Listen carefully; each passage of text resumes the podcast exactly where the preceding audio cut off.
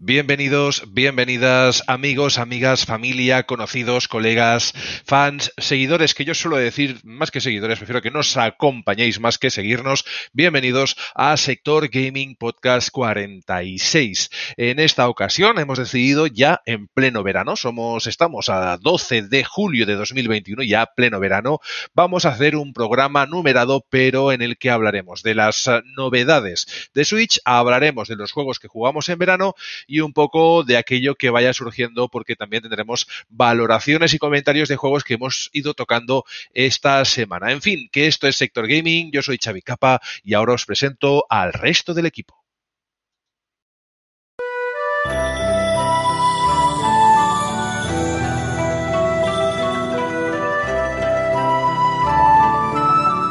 Soy Jin Sakai y estáis escuchando Sector Gaming Podcast.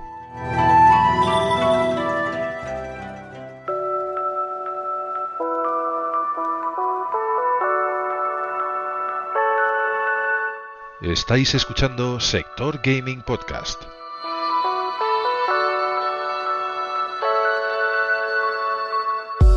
Suscribiéndoos a nuestros canales nos ayudáis a crecer.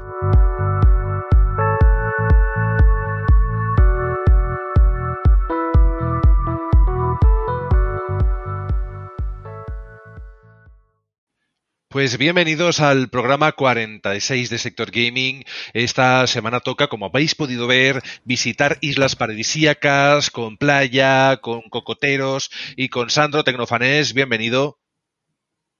¿Qué tal? ¿Cómo estamos? Bien, te veo que estás ahí. Hoy no has hecho el ruidito del. Tienes que darle al teclado, aunque sea no, porque por hoy le he dado con el. Ay, gracias. Con el ratón, le he dado para, que, para que no se pasara. ¿Qué tal la semana en cuanto a juegos? Eh, ¿Qué te ha parecido todo lo que ha ido ocurriendo y que comentaremos en el programa de hoy? Curioso, bueno, ¿no? Semana que... de calores, que básicamente lo que he podido probar son versiones Next Gen tanto de A Plague Tale como de Doom Eternal.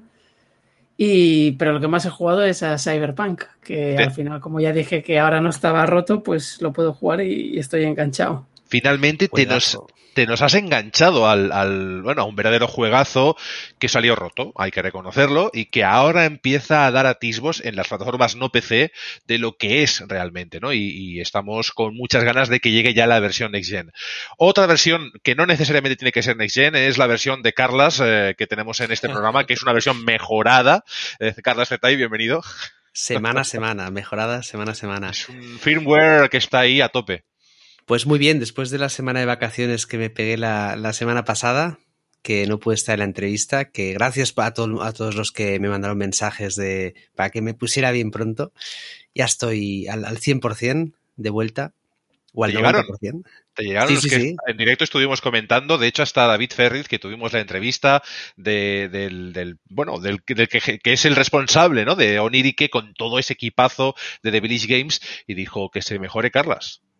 Sí, sí, sí, me llegó, me llegó, muchas gracias. También en privado los que me mandaron, así que, que gracias. Y aquí, pues eh, con muchas ganas de, de, un programa así un poco más fresquito, un poco de verano, eh, que ya toca, que aunque aquí en Inglaterra mucho sol no tenemos y está lloviendo casi todos los días, eh, muchas ganas, muchas ganas de veranito.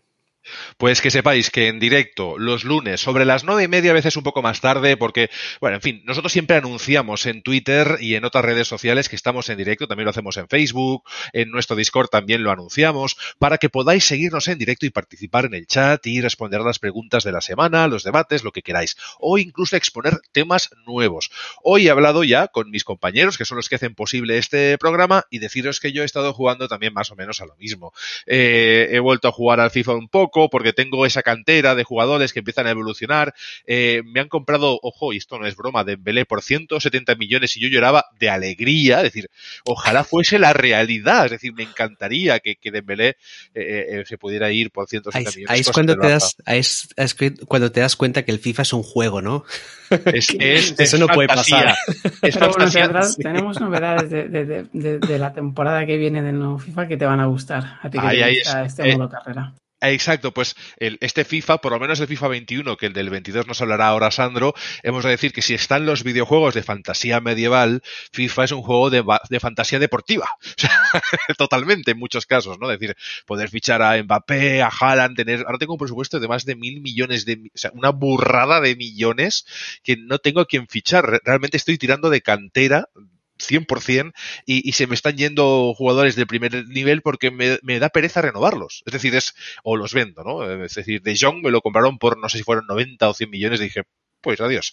En fin, que la fantasía de FIFA es así. Quien cree que el juego cambia mucho de año a año, pues también es un poco fantasía, pero hoy Sandro nos aclarará qué vestigios de novedades tiene el del año que viene, que está ya en cierres. De hecho, ya aparece la posibilidad de, de reservarlo, ¿no, Sandro? Sí, eh, se puede reservar. Hoy incluso salió la fecha de, de, lanzamiento, que estará para el 1 de octubre. No, Evidentemente, mira. las ediciones de pago, como la Ultimate, cuatro días antes, que ahí hay una de las primeras novedades, que es que si quieres tener eh, la actualización de PS4 a PS5 o de Xbox a Series X, es decir, la, el salto a versiones Gen, en este caso solo será compatible con las ediciones Ultimate. Y Ultimate, o sea, pasar por caja. Básica, ¿no? Está, que están, están... Mucha gente sí que es cierto que ya tendrá su consola, pero si alguien no la tiene y tiene intención de comprarse la nueva consola en las navidades que vienen, pues o paga dos veces o tendrá que pagar la versión Ultimate. En fin. días antes la gente lo podrá probar eh, a través de Play o en el caso de Xbox a través del Game Pass con, con las 10 horas de Play.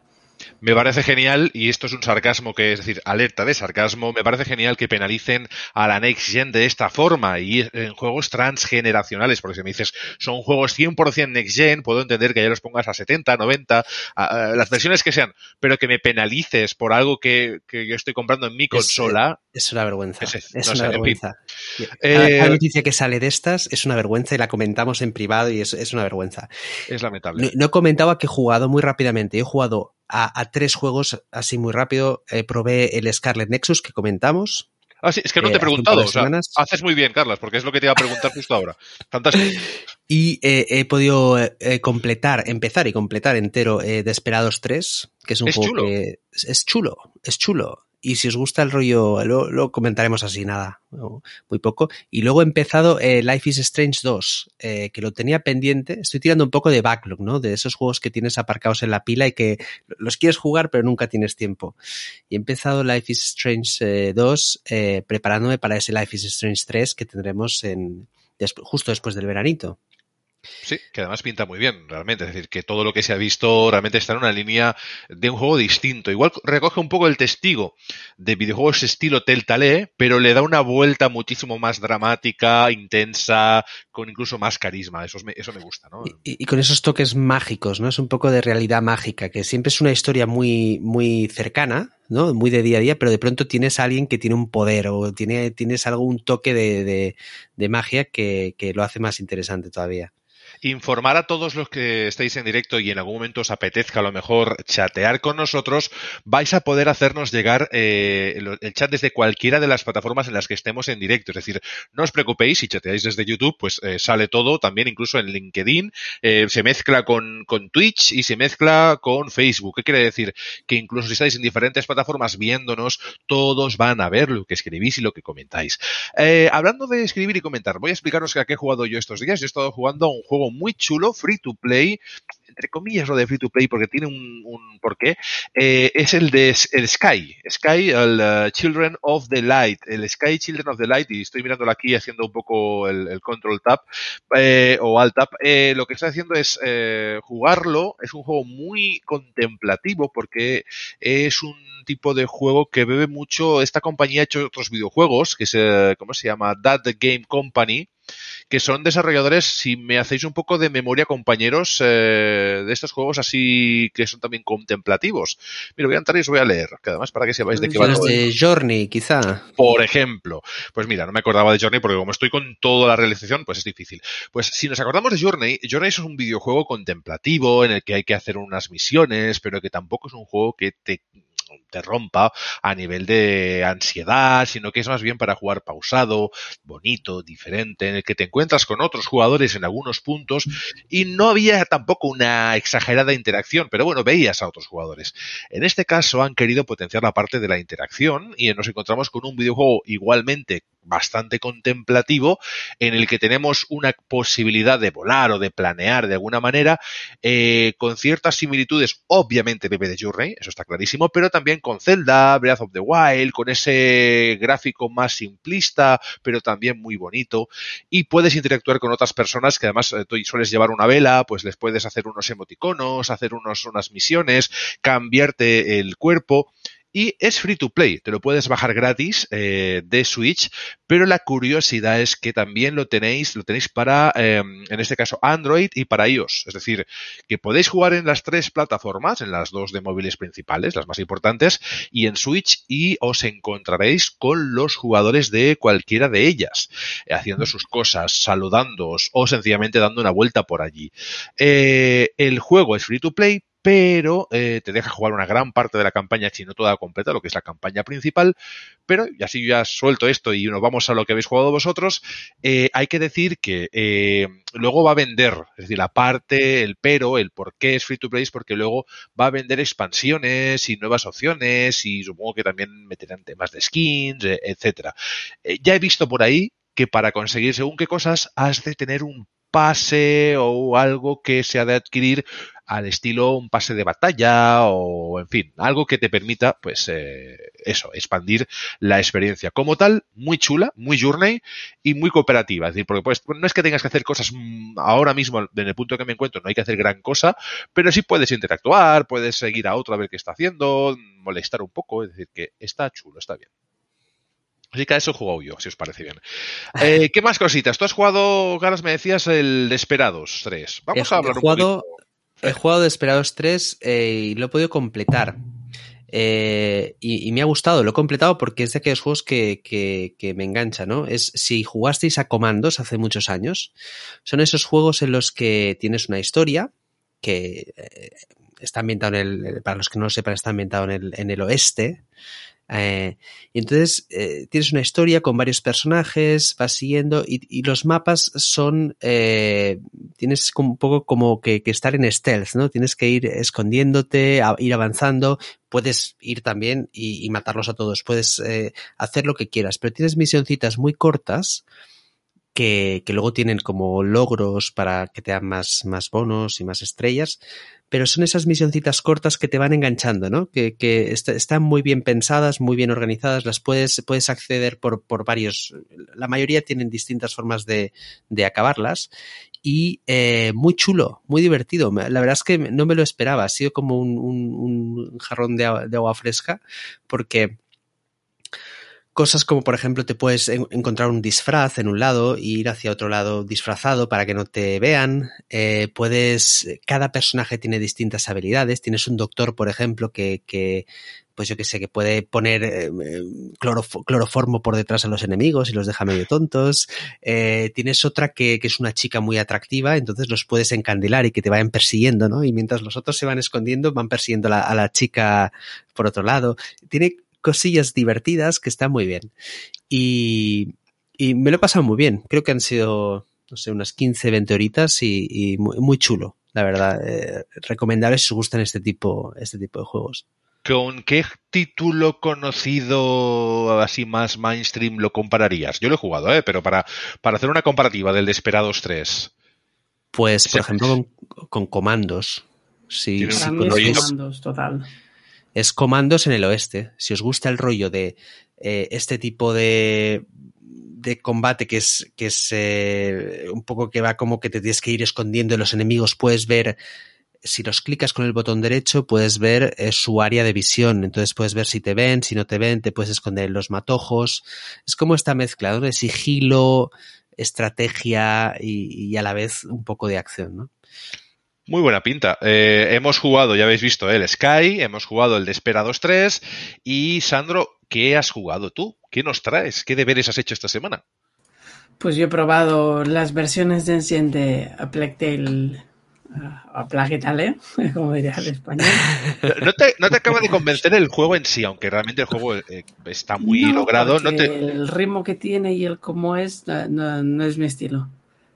Bueno, y a mí también me gustó ¿eh? probar el Doom Eternal también en ese parche versión Next ¿Y qué tal? Doom A Plague se puede decir que el juego mejora significativamente porque la resolución pasa a ser un 4K más nativo pero como tampoco hay una gran evolución a nivel de frames por el tipo de juego que es, no notas una diferencia muy palpable.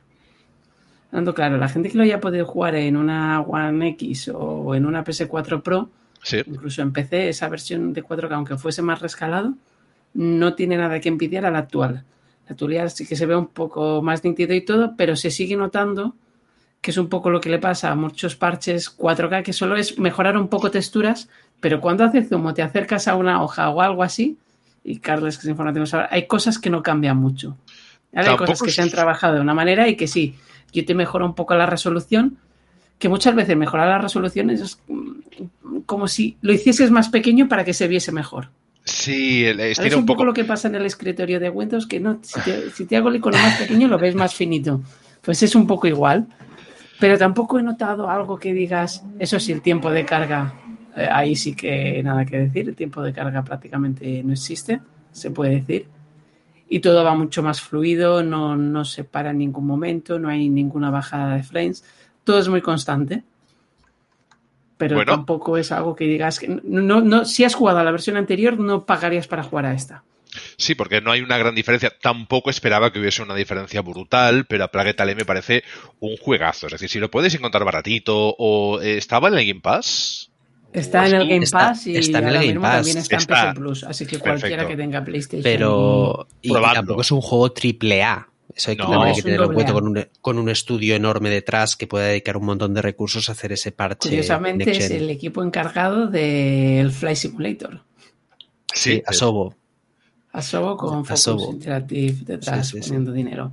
Pues decir que eh, a es, me parece un juegazo interesante, porque además digo juegazo, porque con lo que plantea, realmente no plantea un combate directo, entonces es un juego más en el que tienes que estar evitando ciertas situaciones y que además hay unos antagonistas que nos persiguen o que están en paralelo en esa historia que le hacen mm, suculenta. Realmente está bastante bien.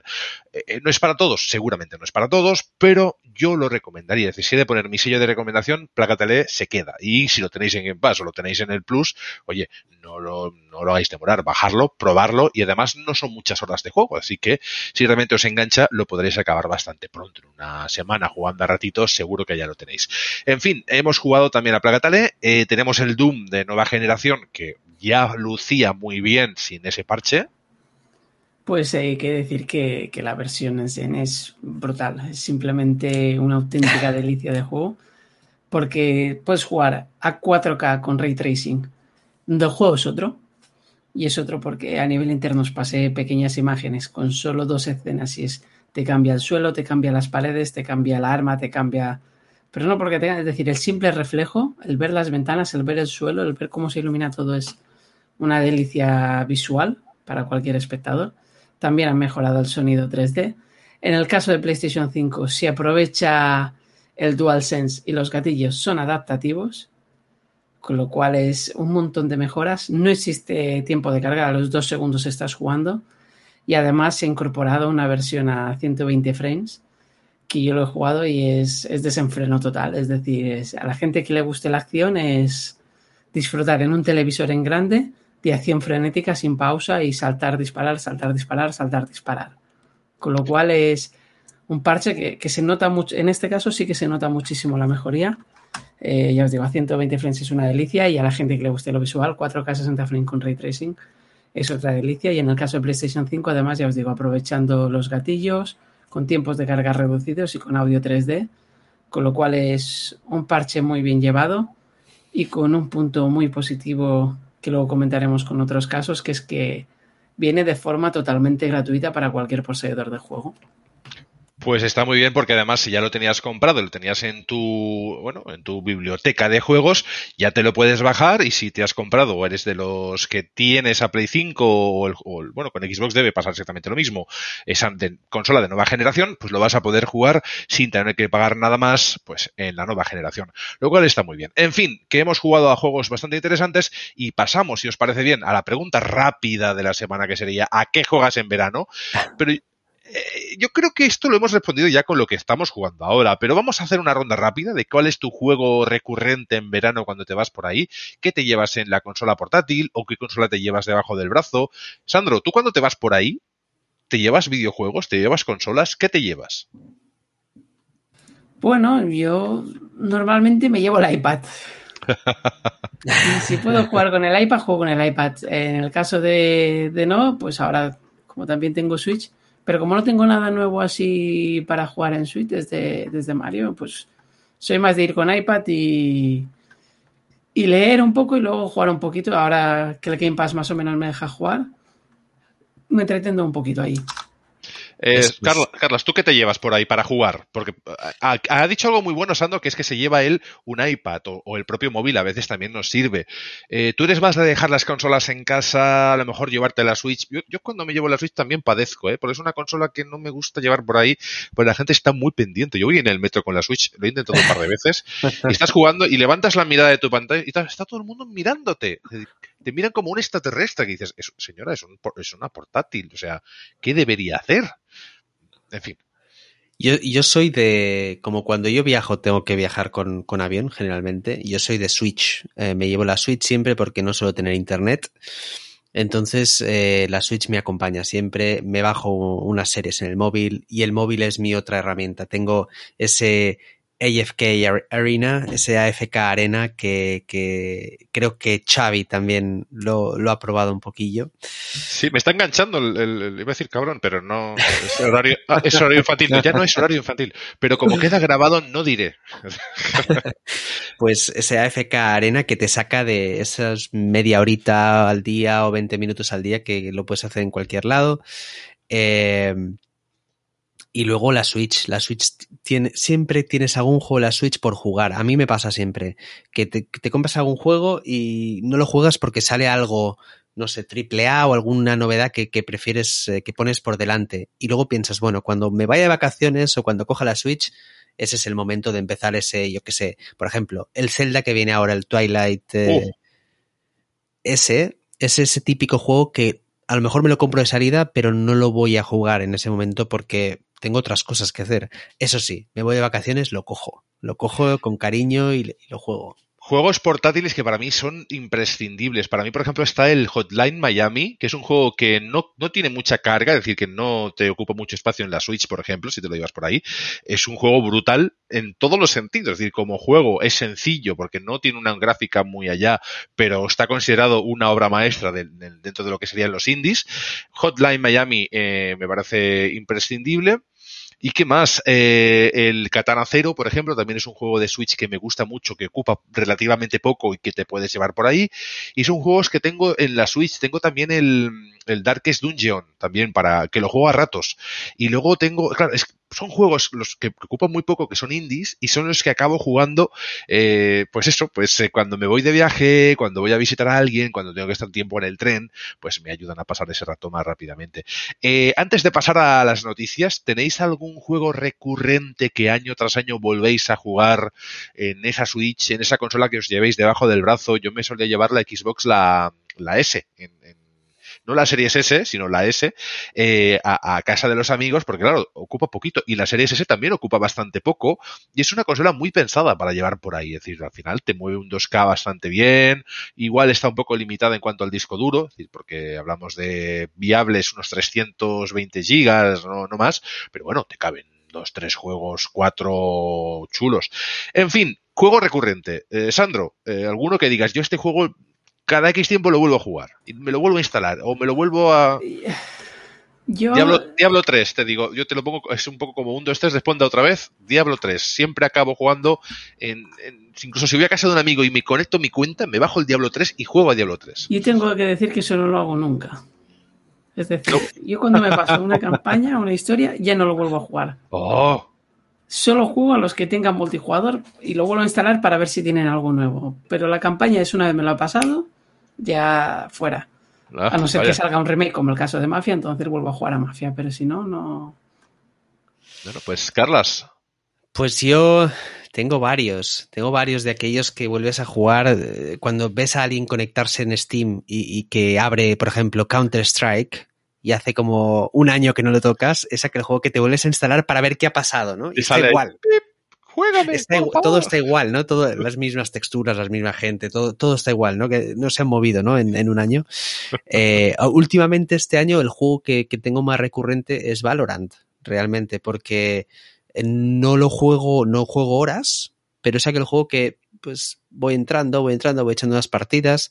eh, no sé. Es un buen título, porque además es free to play, es decir, que es, es- entra mucho dentro de la gama de juego de verano, el que te lo bajas en un momento, lo pruebas, igual no te va a gustar, igual sí, pero hasta que no te lo bajas, pues no lo compruebas, oye, no está mal, pues le echas unas partidicas y por lo que te ha costado, hombre, calidad-precio inigualable. Y más si es Valorant, que es un juegazo, realmente, si lo dominas, lo acabas disfrutando. Y si no lo dominas también, porque al final, eh, aunque haya una comunidad un poquito dura con los novatos, eh, siempre encontrarás un Carlas que te cubrirá las espaldas y, y podrás disfrutar del juego. Y, y luego un juego que dejé de jugar hace un tiempo, pero que era muy recurrente para mí, era el Test Drive Unlimited. Era un juego que me gustaba muchísimo y que como ya viene, viene, el, viene el nuevo. ¡Sal de mi cabeza! el Test Drive Unlimited es, es- Sí. es- es posiblemente Test Drive Unlimited, porque hay otras versiones del juego. Esta es la que yo digo, la que salió en 360, que cuando jugabas offline había bots que te acompañaban con nombre de Pepito, Juanito, estos que es un poco sospechoso, ¿no? Pero puedes jugar con él y te das cuenta que es una IA boba. Pero luego cuando te conectabas había gente por allí corriendo, eh, eh, haciendo carreras y te pitaban. pip, pip, pip, y tú podías comprarte coches, podías comprarte motos, tenías tus casas con tus garajes y es, el- es posiblemente el- el mejor MMO de conducción que, que ha dado la generación pasada, sin lugar a dudas. Bueno, la pasada no, la, la- la- la antepasada. Era súper divertido. 360. Era, era, era muy, muy, muy divertido. Y si lo jugabas con amigos, era un juego que era una pasada. Que podías, es eso, podías salir del juego, entrabas al cabo de seis meses y te lo pasabas súper bien, ¿no? No tenías que, no tenías esa sensación de, ostras, me he perdido seis meses, ya estoy atrás, ya no puedo hacer nada, apaga y vámonos. Te expliqué Era lo que me pasó, ¿no? Con ese juego, te- te- que hubo la desgracia familiar. De hecho, mi primo está desaparecido desde entonces, no tuve nada que ver. ¿Os expliqué la anécdota o no, no la conté? A mí no, ¿No? me suena.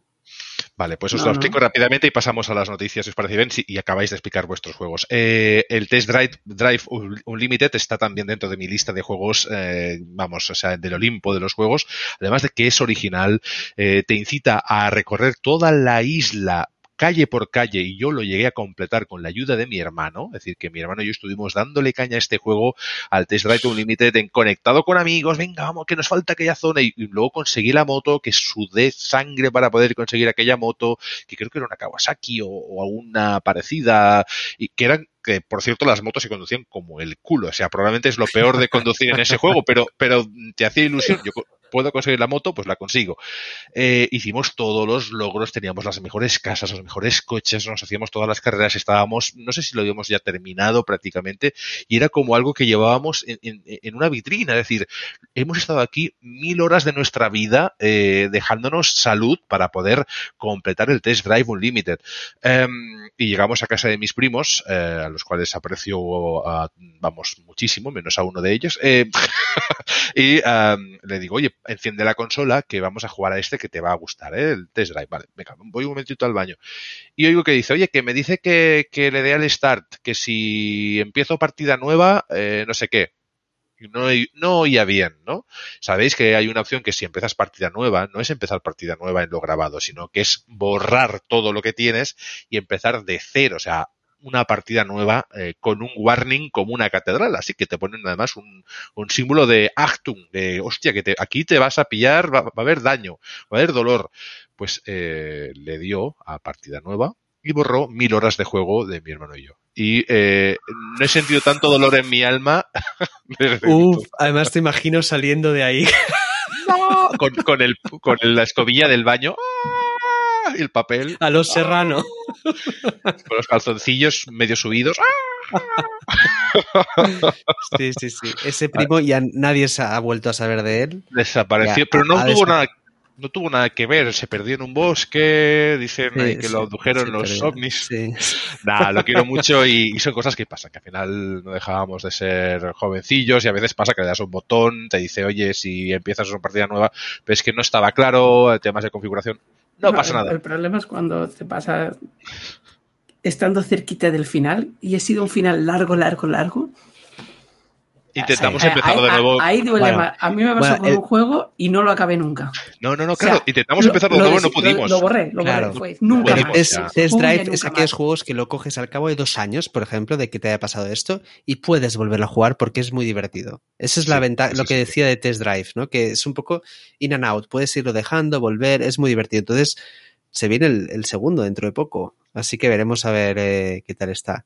Pero ese es uno de los juegos que hace unos años era recurrente para mí también. Era esos juegos que me gustaba mucho entrar y salir. Porque son chulos. Y, Sandro, si lo juegas, la verdad, no sé si te gustan los MMO de, de, coches, de vehículos, pero este lo vas a disfrutar. Solo que hagan lo mismo, con gráficos mejorados, a mí ya me parece fantástico. En fin, esta ha sido la pregunta de la semana, que ha sido un poquito aquí de chatear entre nosotros y hablar de juegos y de anécdotas. Y pasamos, eh, ¿qué toca ahora? ¿Noticias? Sí, noticias. Pues vamos a las noticias que han seleccionado cuidadosamente mis compañeros Carlas y Sandro. Así que, adelante, compañeros. Pues eh, al fin, al fin tenemos ese, ese parche Next Gen para The Witcher 3 que está anunciado. Al fin Sandro va a poder jugar a Witcher 3, ya no va a tener ninguna excusa. Así que esa es la primera noticia que estoy muy contento de dar. Ah, yo, creo que pondré alguna, ¿eh? Alguna excusa. Que, que, sepáis que estoy jugando a Cyberpunk sin parche Next Gen, imagínate.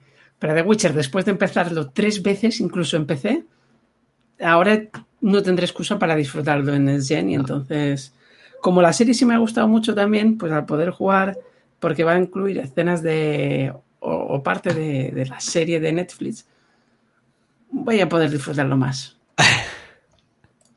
Bueno, la verdad que ahora el juego en sí, yo no lo he jugado en Switch, pero básicamente me hubiese gustado jugarlo en Switch. Lo que pasa es que pagarlo de nuevo y no tener la certeza de que va a ser un juego 100%... Sí que es, jugable, ¿eh? Pero tuve la mala experiencia con el Assassin's Creed, ¿de acuerdo? Que es un juego bastante rebajadito de texturas y de todo, el, el, de Black Flag me refiero, y que me gustó tanto y que en Switch no acababa de estar a la altura. Ahora sí que podemos jugar. En Next Gen sí que es la versión que yo quiero volver a descargar. No te cobran nada extra, ¿no? Por, por actualización. No, no. Es una versión free to upgrade. Entonces lo tenemos digital, así que nos sale gratis eh, para la saca. Claro. Con lo cual, eso es eh, una de las ventajas o algo de lo que yo quiero ver. Que es lo que han sido capaces de meter. Veremos. ¿Qué más tenemos por ahí? Luego tenemos que se ha podido ver ese FIFA 22 un poquito ya hemos comentado el tema de la actualización en, en el caso de, consolas que vas a necesitar la versión Ultimate, pero lo mejor que tiene es un poco lo que han anunciado, que no sabemos cómo será, pero han anunciado una nueva tecnología que es Hypermotion, que evidentemente los nombres no significan nada. Eso es. Porque si nos quedamos con nombres, esos nombres que suenan bien y tal. Sin piritione. ¿eh? Es como los coches con ciritione. Pues vamos a inventarnos una palabra que es marketing. Y hypermotion, que es la palabra que han usado. Es supermarketing, es, es marketing, hipermovimiento. Puro, Sí, sí, sí, Pero ese marketing tiene algo positivo, que es que por primera vez un videojuego, al menos de fútbol, se ha podido, mediante los trajes que llevan normalmente los especialistas, meterlos a jugadores prácticamente sin sensores para que puedan jugar partidos y entrenamientos completos con el traje. Y eso ha permitido que puedan haberse y se han disputado partidos en intensidades normales, no cosas simuladas, sino partidos como si fuese de entreno, de 22 jugadores a la vez. Con lo cual las reacciones son reales, la IA ha sido capaz, a partir de Machine Learning, incluso han pillado escenas donde hay un compañero que recrimina a otro, y eso es capaz de trasladarlo al juego. Lo cual para mí sí que es un avance porque permitirá ver movimientos más reales, más fluidos y cosas que tienen más sentido con lo que pasa. No serán cosas aisladas metidas dentro de un juego, sino serán escenas sacadas de la realidad. Evidentemente eso llevará un proceso y no sabemos cómo, por ejemplo, esto, las esto cómo van a ser y tal, pero sí que es una parte para acercar el realismo de o una realidad eh, cinematográfica a, un videojuego. Y creo que ese es un pequeño paso hacia adelante, salgo como salga, es un paso hacia adelante. ¿Modos online incluidos? Es decir, los modos estos de 11 contra 11, cada uno con su jugador y tal, también tendrán este tipo de tecnología o solo aplicada a los modos lo habituales? todo porque esa tecnología lo han hecho básicamente para captar los movimientos de los jugadores, para que sea real. Es decir, los jugadores que están pagados, entre comillas, van a tener más gestos suyos, pero lo han hecho para cinemáticas, por ejemplo, de que un jugador puede hablar con otro, cómo son las cargas, cómo es cuando hacen un regate. No será un regate simulado, sino es un regate copiado tal cual, por ejemplo, de, de Kylian Mbappé de Hazard. Copiado tal cual. Está bien. ¿Cuál es el problema que hay? Que solo lo tendrán, como es evidente, las versiones Next Gen. PlayStation 5, Xbox Series X, Google Stadia. Me empieza a fastidiar un poco el hecho de que tengas que... Espera, pero, que lo peor, lo peor viene ahora no tiene la versión de PC. Eso, eso no es justificable. Es que la versión de PC podría ser la que mejor gráfico tendría. A algo que ya pasó en la primera vez que FIFA salió en PC y, y Pro Evolution igual, salieron como versiones rotas. Rotas o malas.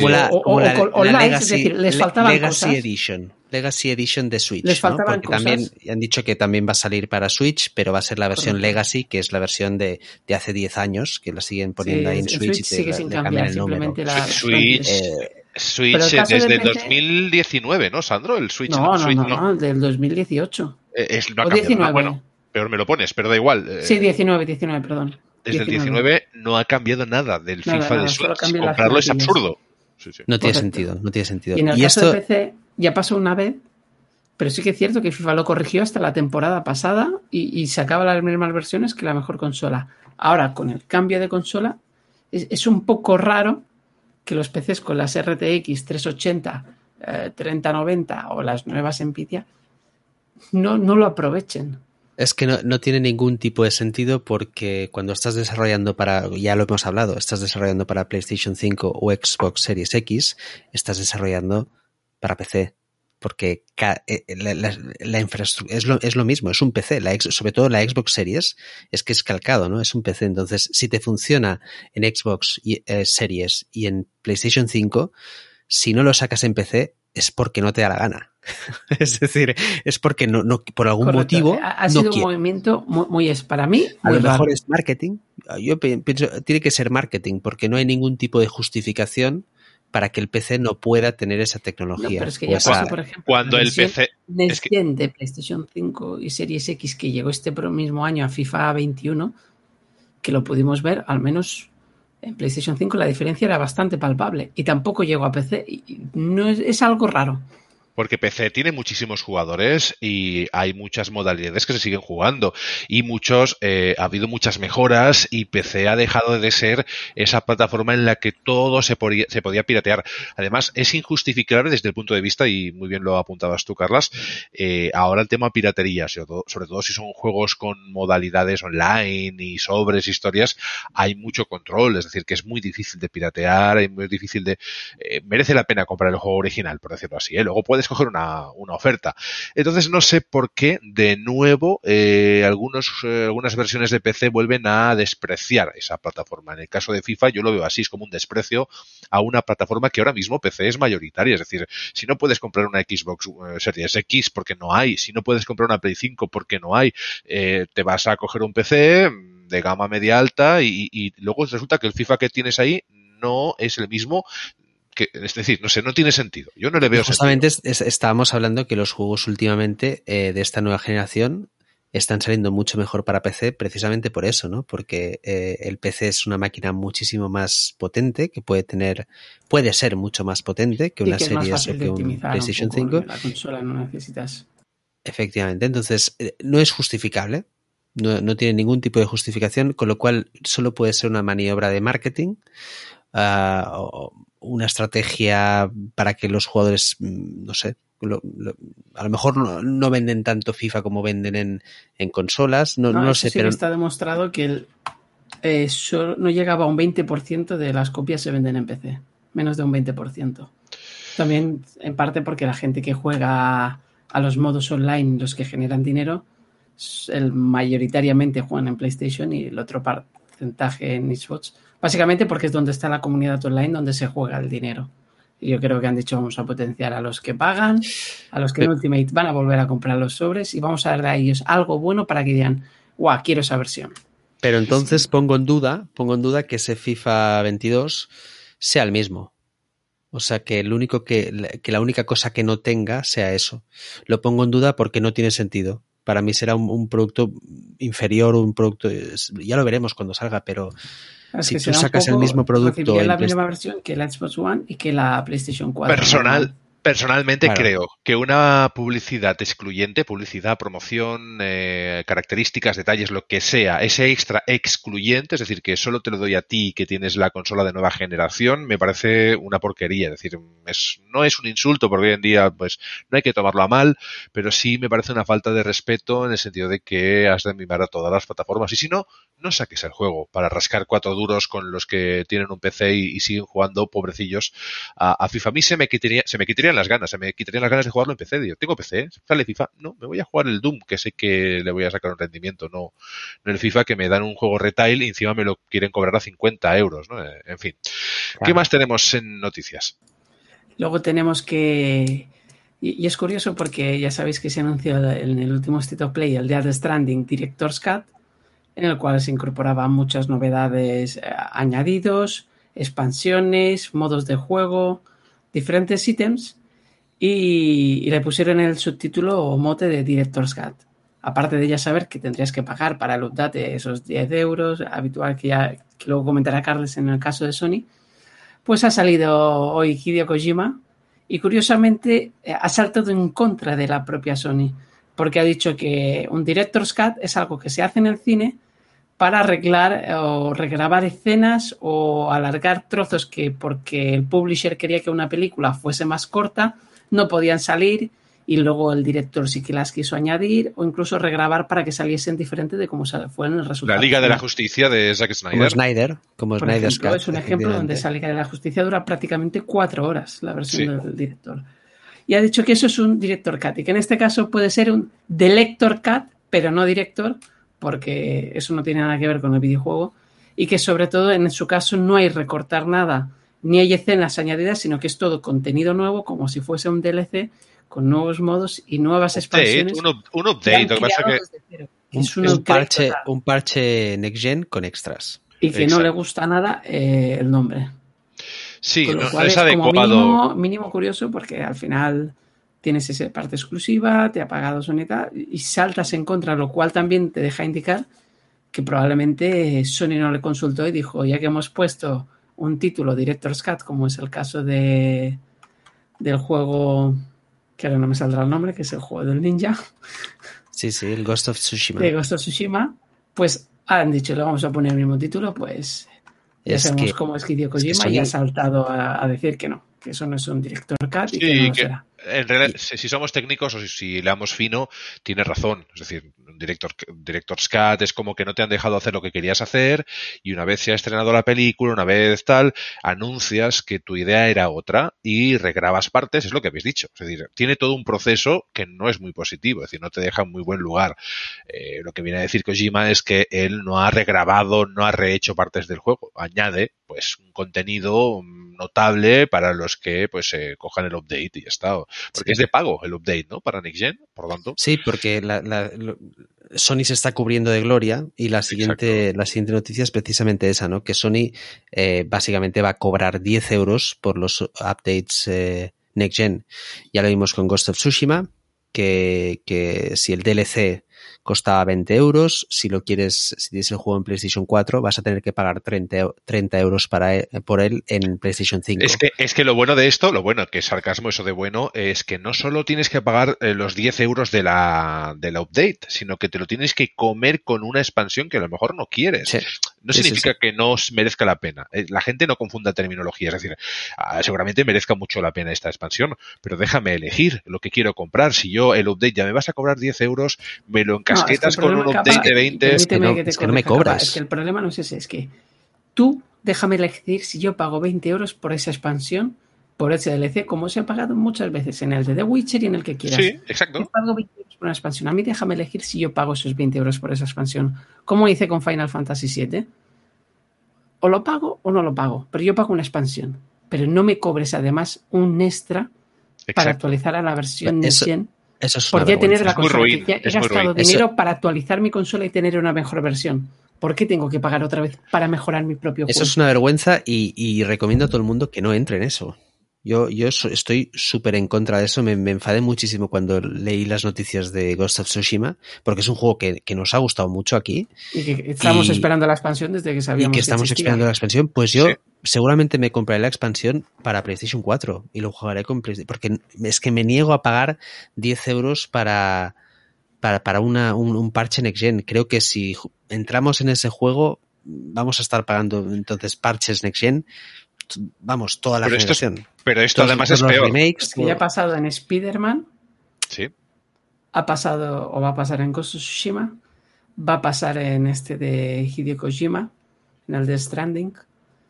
Y, y lo que da más rabia es que son los juegos propios de Sony, es decir, las terceras personas, sí, no lo están haciendo. ninguno te lo ha cobrado. No te lo cobró FIFA, no te lo cobró NBA, por ejemplo, el 2 casi que cobró, pero porque valía 75 euros la versión, no, no llegó a los 80, valían 75 la versión Gen tanto aquí como en Xbox, es decir, tenía un precio diferente pero por la propia desarrolladora, pero no para eh, que tú actualizases tenías que pagar esos 10 euros más. Y, aparte, Sandro, que la, infraestructura que tiene PlayStation 5 y Sony para pasar un juego de PlayStation 4 a PlayStation 5 es también nefasta. O sea, tú estás pagando 10 euros y tienes que hacer malabares para pasar tus partidas guardadas de PlayStation 4 a PlayStation 5.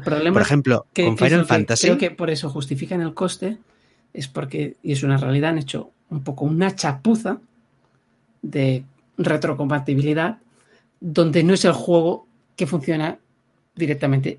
Realmente tienen que crear como un parche aposta para que llegue a funcionar. Que eso, por ejemplo, en Xbox no pasa. el juego funciona de pero eso es tu problema. Claro, eso es una chapuza que han hecho arquitectos. En, Xbox, tú tienes un juego de, de Xbox One y automáticamente con el Smart, no sé qué, Smart Ready, creo que se llama algo así. Smart Delivery, automáticamente todo te pasa a, Next Gen, todo no, no, pierdes nada, es el mismo juego, todo es maravilloso. en cambio, en, con HDR y el FP Boost. Claro, con PlayStation 5, yo recuerdo el Final Fantasy, tuve que bajarme el Final Fantasy 7 eh, de la All Gen, o sea, me lo tuve que bajar entero de PlayStation 4 me bajé el juego, subí las partidas salvadas dentro del juego, una, podía subir una partida salvada, no dos Después de bajar 90 gigas. Después de bajar 90 gigas. Entonces, luego te bajas el Final Fantasy VII de nueva generación y entonces entras en ese, teniendo otros 90 gigas en el disco, te bajas ese y ahí te cargas la partida que acabas de subir en el juego, en el juego de antigua generación. Y solo entonces puedes borrar el juego de la anterior generación. Eso es una chapuza. Y si encima me estás cobrando 10 euros, es, una vergüenza. Es una vergüenza. Estoy de acuerdo. Pues eh, está claro. Lo digo para la gente que piensa que también somos Sonyers y tal. No, a, mí me han gustado, y siempre he sido PlayStation, me han gustado mucho los exclusivos, pero una cosa es que el juego me guste y la otra es que compartamos cosas que no tienen ninguna razón de ser. Sobre todo porque van en contra de los Totalmente de acuerdo. Sí, sí, sí. Espero que recapaciten, porque la verdad es que están, están además eh, haciendo que los que se hayan comprado PlayStation 5, los pocos que lo han logrado, eh, estén un poco pagando el pato, ¿no? Por, por todas esas actualizaciones, ahora te cobro más, ahora, oye, son juegos transgeneracionales que tienen un parche eh, que, que, a ver, si en Xbox el juego, es que realmente en PC, por ejemplo, tú tienes la capacidad de aumentar, ¿no? La, la capacidad gráfica del juego, entonces, ¿qué, qué problema hay? ¿Qué problema hay en, que me metas más texturas en un juego y, ya está. ¿Cuál es esa gran actualización que necesita PlayStation 5 para si finalmente a nivel de potencia está hasta por debajo de Xbox? Es decir, que no, no acabo de entender eh, tanta historia, ¿no? Pero bueno. No, no tiene sentido. De hecho, empecé una compañía que intentó hacer esto precisamente, eh, sacarle gráficos, por ejemplo, el, Roma, eh, le sacaron la sangre y te cobraban 3 euros, creo que eran, o 5 euros si querías la sangre. Un DLC de 5 euros, ¿no? El, Roma Total War. Y la comunidad se le echó encima y se echaron para atrás. El resto de juegos no tienen esa. sentido. Claro, pues para mí esto es, exactamente lo mismo. Y este año de Sony me da la sensación, este año de, de PlayStation 5 me da la sensación que, que, ven que van tan sobraos con PlayStation 4, fueron tan, tuvieron tanto éxito con PlayStation 4 que, que creo que se creen los reyes, de, los reyes del mambo. y que todo el mundo va a pasar por el aro. Y ojo que los jugadores llegan a un punto en el que se cansen de tanta tontería. Iba a hacer una broma con eso del tarro de sangre, Carlos, diciendo cuando se echaron para atrás, enviaron la sangre que no habían puesto en un tarro a cada jugador, se lo enviaban a su domicilio para que pudiera llenar el, el, disco o lo, o lo que fuese. En fin, que fuera bromas, que cobrar por una expansión es que no, además es el mismo juego realmente. Entonces, por añadir más, más texturas, porque me dices, me cambias el juego totalmente, me pones cosas que son una locura. No, tú haces el juego y normalmente lo que se hace es el, juego con máxima potencia y luego se le quitan cosas para adaptarlo a la plataforma más débil, más, menos potente. Esto es, lo habitual, ¿no? Tienes un juego potente, pues ya luego lo tienes que ir rebajando porque normalmente se desarrollan, y si no que se lo digan a Watch Dogs, en eh, ordenadores de la NASA y luego hay que hacerlos encajar en Play PlayStation 4. Hablando de PlayStation 4, ¿tenemos alguna noticia rara de Play 4 o no la hemos incluido en el menú? No, la hemos incluido, pero podemos incluirla. ¿Qué nos queda de noticias y la ponemos al final, si os parece bien? No, simplemente nos queda una noticia real, que es eh, que han hackeado Apex de Respawn pidiendo que salvaran Titanfall. y fue curioso porque en el Titanfall solo había dos personas para rastrear a esos hackers trabajando. Entonces, eh, gente se decidieron ir a Apex, donde había más trabajadores de Respawn centrados en los hackers para que le, pusiesen, ¿no?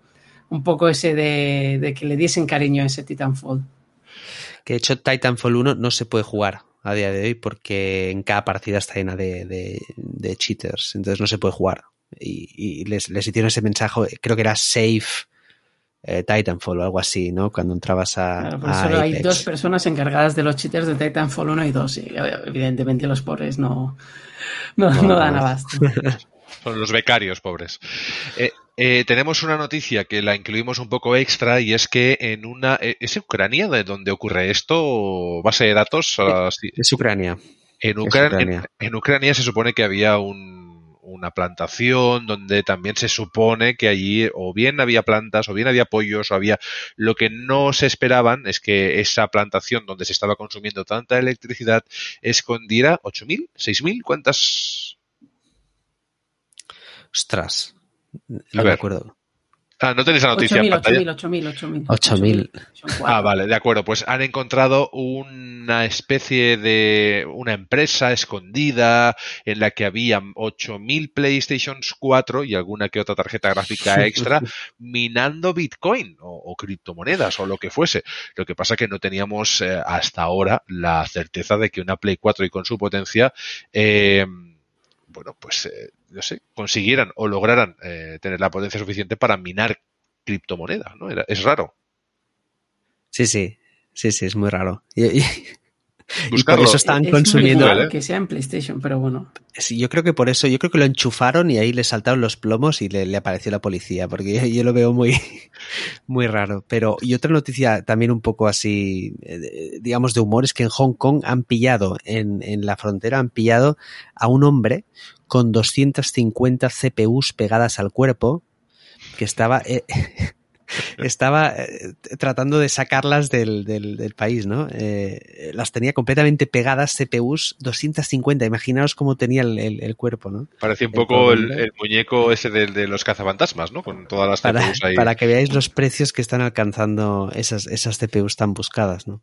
Contrabando de CPUs y 8000 PlayStation 4 minando bitcoins que yo desde aquí me miro la PlayStation 4 Pro que hace más ruido que un reactor y dices, ¿y, eso qué ruido haría ahí? O sea, ¿qué, ambiente habría en esa sala con 8000 plays al mismo tiempo calentándose? No, no, lo sé. En fin, pues esto han sido las noticias y si queréis pasamos a hablar de la nueva Switch que yo eso de nueva lo debatiría. En fin. Más que nada lo podemos llamar simplemente Switch OLED, donde yendo a grosso modo, ya rápido, para entrar directamente en materia, ha cambiado el panel de LCD a OLED y ha pasado de 6,28 pulgadas a 7 pulgadas. Ha doblado la capacidad también de 32 gigas a 64 gigas. Mejorado un poquito los altavoces los Joy-Con no son sabemos, los mismos con los cual. No, sabemos los altavoces, no, no sabemos las especificaciones técnicas. Que han, cambiado, han dicho que es mejor. la posición, pero no sabemos cómo. Mantienen los Joy-Con, con lo cual si tenían drift lo seguirán teniendo, porque no han cambiado. Aquí hay un poco de controversia, porque puede ser que los hayan mejorado, pero no pueden decir si los han mejorado porque, están en un juicio. y si dicen que los han mejorado, significa que había un problema y pierden el juicio. Con lo cual, se rumorea que los han mejorado, pero no, no pueden decir. Y el dock ahora sí que tiene una toma Ethernet, porque ya sabemos que el wifi era malo, malo, malo. Pues ahora el dock tiene una toma Ethernet para que puedas conectarlo a internet. ¿sabéis, ¿Sabéis que es la primera consola de Nintendo en tener un puerto Ethernet? Porque la Wii U no tenía puerto Ethernet. La Wii no tenía puerto Ethernet. Es la primera consola de la historia en el 2021.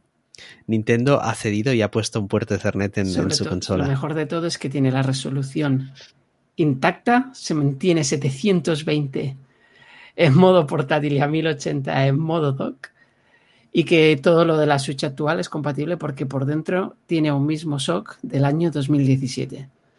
Entonces, ¿qué sentido tiene dar un salto la si mejora tienes clara, una Switch normal? decir que tienes un nada más de pantalla, un nada más, y que es OLED. A grosso modo, evidentemente, el doble de capacidad. Venga, vale. Pero nada significativo por 20, 30 euros más de lo que vale el actual. Que eso, eso a mí no me parece no me parece mal para alguien que no tenga una Switch que la compre de nuevo, es decir, como primera compra, sí. Eh, yo creo que aquí ha pasado algo eh, y creo que tiene que ver con que las compañías a veces valoran, ¿no? El tema de las versiones, que de hecho yo esta no creo que sea la Switch Pro, de hecho no se llama Switch Pro como tal, creo que sencillamente será la versión de Switch que se venderá una vez se acabe el stock del anterior si no tengo mal informado. Sí, sí, sí, tal cual. Yo creo, y Nintendo lo ha hecho bien, ¿eh? no ha dicho ni Switch Pro ni nada, lo ha llamado Switch Ha cambiado el modelo de Switch por una nueva. Exacto, Cuando, el stock de la que tenemos en casa. es un poco lo que hace cuando salen las versiones Slim de Xbox y que salió la One S y salió la PlayStation 4 Slim, pues ya ha mejorado cuatro componentes que ni fu ni fa, realmente sí que veremos un poco mejor, pero también es lo que decíamos, no tendría sentido una Switch Pro eh, haciendo que, que, los juegos tengan que funcionar igual en la anterior y en esta. ¿Qué han hecho? Se han cargado eso, es la misma consola con cuatro cambios y creo que el debate interno era el siguiente, es o hacemos una Switch Pro o creamos una nueva consola ya con una generación nueva, con juegos nuevos, con eh, niveles gráficos y técnicos ya superiores.